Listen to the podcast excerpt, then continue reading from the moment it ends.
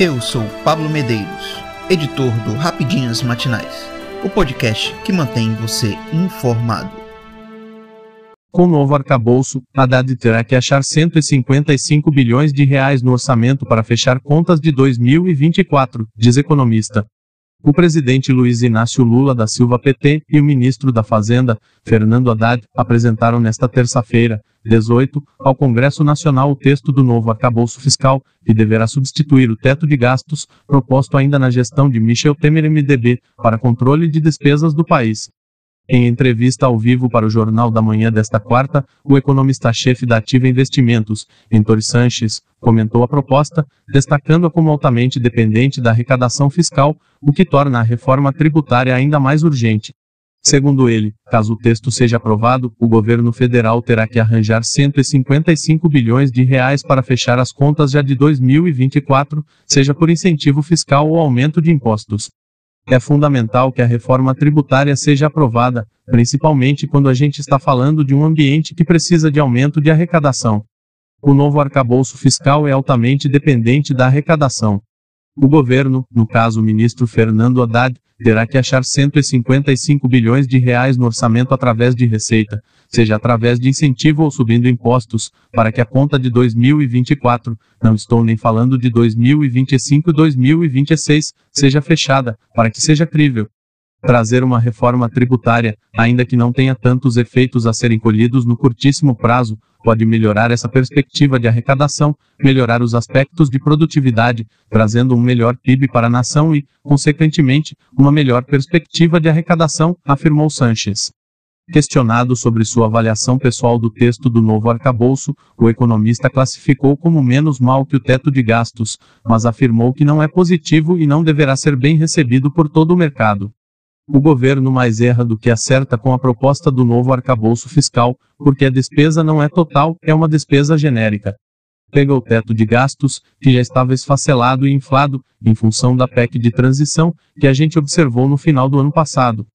Foram adicionados 150 bilhões de reais em permissão de gastos para o teto neste ano.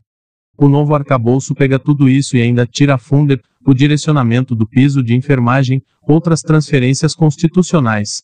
Nesse aspecto de despesa, não sei se era esperado algo diferente, mas não surpreende. Pior é, além disso, permite que haja um aumento desse esfacelamento, disse não uso do robusto mecanismo de controle. As despesas selecionadas ainda poderão crescer mais do que a inflação, no mínimo 0,6% em termos reais, disse. Ainda segundo o economista, não há mecanismos no novo arcabouço fiscal proposto pelo governo Lula que force o cumprimento dele, como punições, é uma regra relativamente genérica.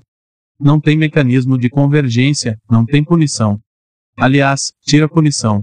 Altera a LRF, isenta algumas coisas de processos administrativos que poderiam ser gerados. Repare, é uma situação não tão positiva. De fato, há uma perspectiva de apreciação célere do texto no Congresso Nacional frente ao que nós temos na realidade atualmente é, de fato, algo muito melhor. Mas isso não significa que se trata de algo bom, ainda que o mercado, pelo menos a parte que converge com a minha opinião, entenda como menos pior a aprovação do novo arcabouço, não deve assimilar isso de maneira tão positiva assim, opinou Sanches.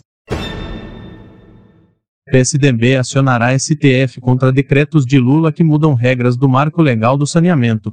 O PSDB pretende entrar, ainda nesta semana, com um pedido no Supremo Tribunal Federal STF, para revogar o decreto que promoveu mudanças no marco legal do saneamento básico.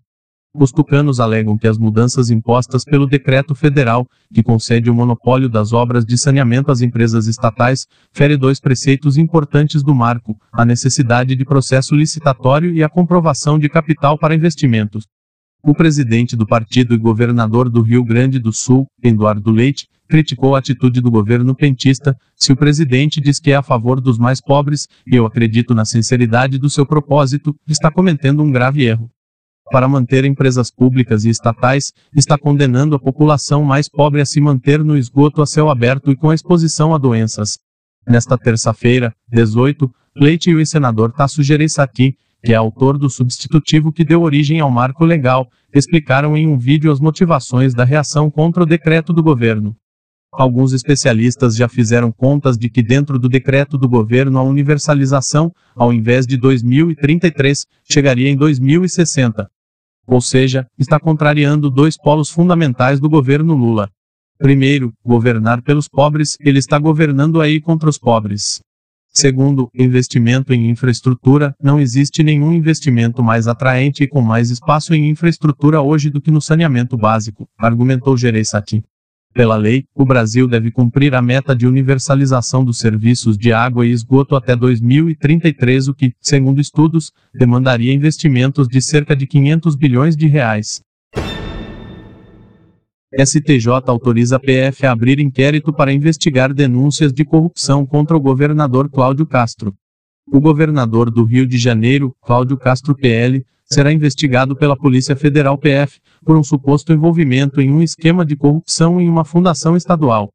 O Superior Tribunal de Justiça STJ autorizou que a PF abra um inquérito para apurar a denúncia feita pelo delator Marcos Vinícius Azevedo Silva, que é empresário e ex-assessor do governador. A decisão foi tomada pelo ministro Raul Araújo e os supostos crimes teriam sido cometidos quando Castro ainda era vereador e vice-governador do estado. O pedido de investigação foi feito pela Procuradoria-Geral da República PZR, ao STJ em novembro do ano passado.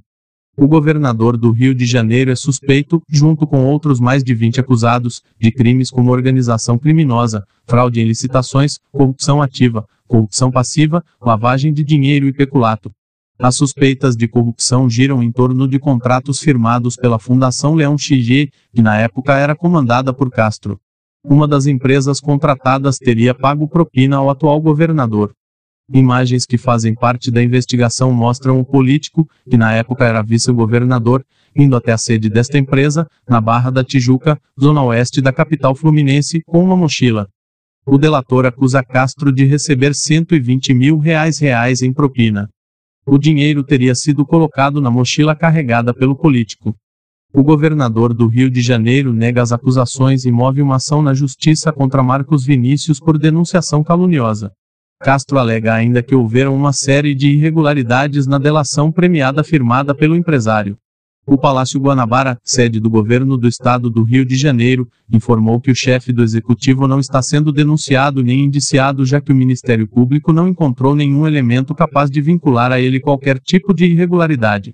Eu sou Pablo Medeiros e este foi o Rapidinhas Matinais, o podcast que deixa você informado. Até mais.